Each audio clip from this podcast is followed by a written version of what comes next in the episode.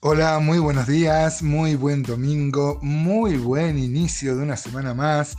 Eh, comenzamos este día como la semana, eh, considerando en la palabra eh, lo que Dios tiene para decirnos, su exhortación, su aliento, sus promesas en, en esta sana práctica de comenzar el día viendo las escrituras. Hoy vamos a comenzar también el capítulo 5 de Efesios. Y estamos viendo las partes prácticas y como empezó en el capítulo 4, andar según la vocación con que, fuiste con que fuimos llamados, acaba de decir que debemos andar eh, como hijos de luz. Eh, así que, y ser imitadores de nuestro Padre, ¿no? Eh, yo tengo una anécdota para contar de esto. En mi adolescencia rebelde, yo tuve muchos altercados con mi padre y recuerdo en mi, en mi, locura, en mi rebeldía, una vez yo le dije a mi padre, bueno, sos mi padre, no tenemos nada en común. Claro, yo era flaquito, él era gordo, yo, él era pelado, yo tenía pelo y pelo largo. Y ustedes saben que yo recuerdo aquella frase que le dije, claro, no teníamos nada en común. Y hoy este, me miro al espejo y veo en el espejo la cara de mi padre, tengo la, carga genética, ¿no? El otro día una vecina que conoció a mi padre me dice, caminas igual que tu papá. así que no se puede renunciar a la genética, así que tenemos en, el plano espiritual un aliento al ser hijos de Dios, como dice el apóstol Pedro, comulgantes de la naturaleza divina, tenemos el poder, la capacidad de poder vivir a contracultura de este mundo, ¿no? En, este, en estos dos versículos, vamos a ver hoy nomás, Efesios 5, 1 y 2, se ve esto mm, del amor y el amor que debe distinguir a los cristianos, a los nacidos de nuevo, a los hijos de Dios y también este, eh, la muerte vicaria, eh, la ofrenda que Cristo hizo de su propio cuerpo. Él fue el ofrendante y la ofrenda misma. ¿no? Eh, vamos a ver eso en estos dos versículos nomás. Dice así el apóstol Pablo, dice entonces el capítulo, el versículo 1, perdón, del capítulo 5 Dice, eh, en, mi, en, mi, Biblia tiene un título que dice Andad en amor. Y dice Efesios 5.1, Andad como hijos de luz. Ser pues imitadores de Dios como hijos amados. Imitar a Dios, ¿no?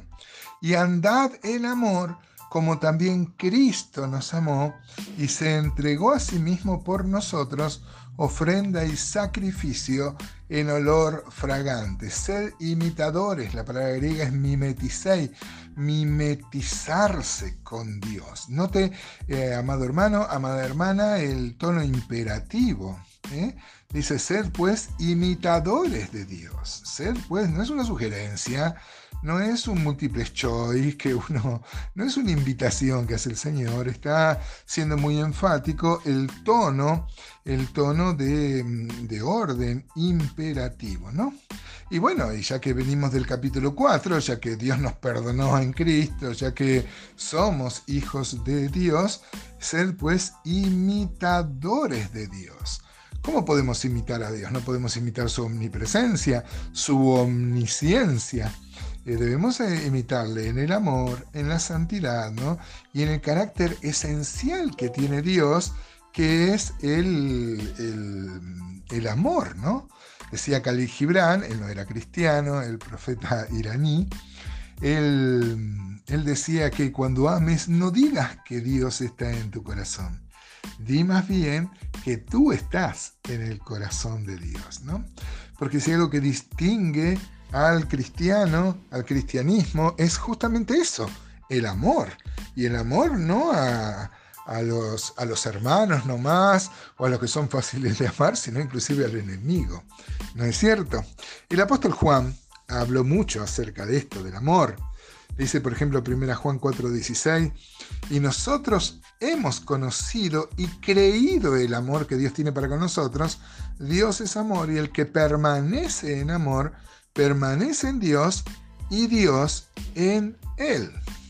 También el versículo 19 de 1 Juan 4 dice, nosotros le amamos a Él porque Él nos amó primero. Recuerdo la frase de Agustín de Hipona, él decía, somos hijos de los hombres cuando hacemos mal y somos hijos de Dios cuando hacemos bien. En los evangelios, en las maravillosas enseñanzas que nos dejó el Señor, el, por ejemplo, Mateo 5:43 mm, dice, oíste que fue dicho, amarás a tu prójimo y aborrecerás a tu enemigo, así enseñaban los ancianos.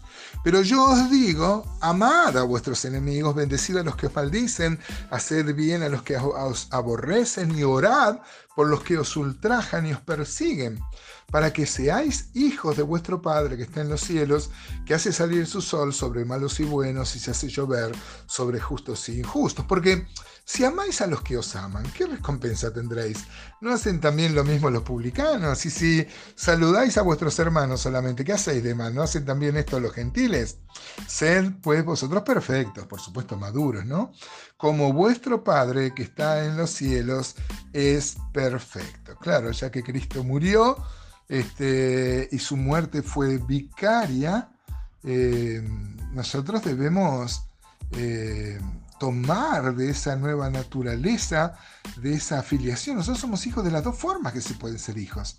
Somos hijos por adopción, como dice Romanos 8, Dios nos adoptó, somos legalmente sus hijos, pero también somos hijos engendrados por la palabra, dice el apóstol Pedro. Somos comulgantes de su naturaleza. Dios nos ha compartido su ADN. Por eso Él puede exigirnos en Juan 15, 12, por ejemplo, este es mi mandamiento, que os améis unos a otros como como yo he amado. Ya la ley mandaba amar, pero no con este nivel, ¿no es cierto?, de, profundidad, como yo he amado. El 13 de Juan 15 dice, nadie tiene eh, mayor amor que este, que uno ponga su vida por sus amigos, ¿no? Y dice que el sacrificio de Cristo fue ofrenda y sacrificio a Dios en olor fragante. Ustedes saben que los sacrificios del antiguo pacto se dividían en dos clases, los de olor no grato y los de olor grato, ¿no? Los de olor no grato eran sacrificios expiatorios y los, de olor eh, grato eran sacrificios eucarísticos, de acciones de gracias, de gratitud. Todos, sean este, expiatorios o eucarísticos, eran tipos del sacrificio de Cristo y todos se cumplen en el sacrificio de Cristo, ya no tenemos que hacer esos tipos de sacrificios. Hoy hacemos sacrificios espirituales. Pero qué maravilloso, Cristo se entregó. Él fue el sacerdote. Dice mm, Hebreos que Él vino a hacer la voluntad de, Dios. Él se oradó el, oradó el oído. Este, dice mm, Hebreos 10.5, ¿no? Como obediente para hacer la voluntad de Dios y morir por nosotros. Él no tenía nada por qué morir. Murió por amor de nosotros. Eh, Romanos 5.8 dice que Dios muestra su amor en que siendo aún pecadores, Cristo murió por nosotros. Maravillosa verdad, maravillosa realidad, pero debe tener en nosotros el correlato de la vida de santidad donde mostremos el amor de Dios.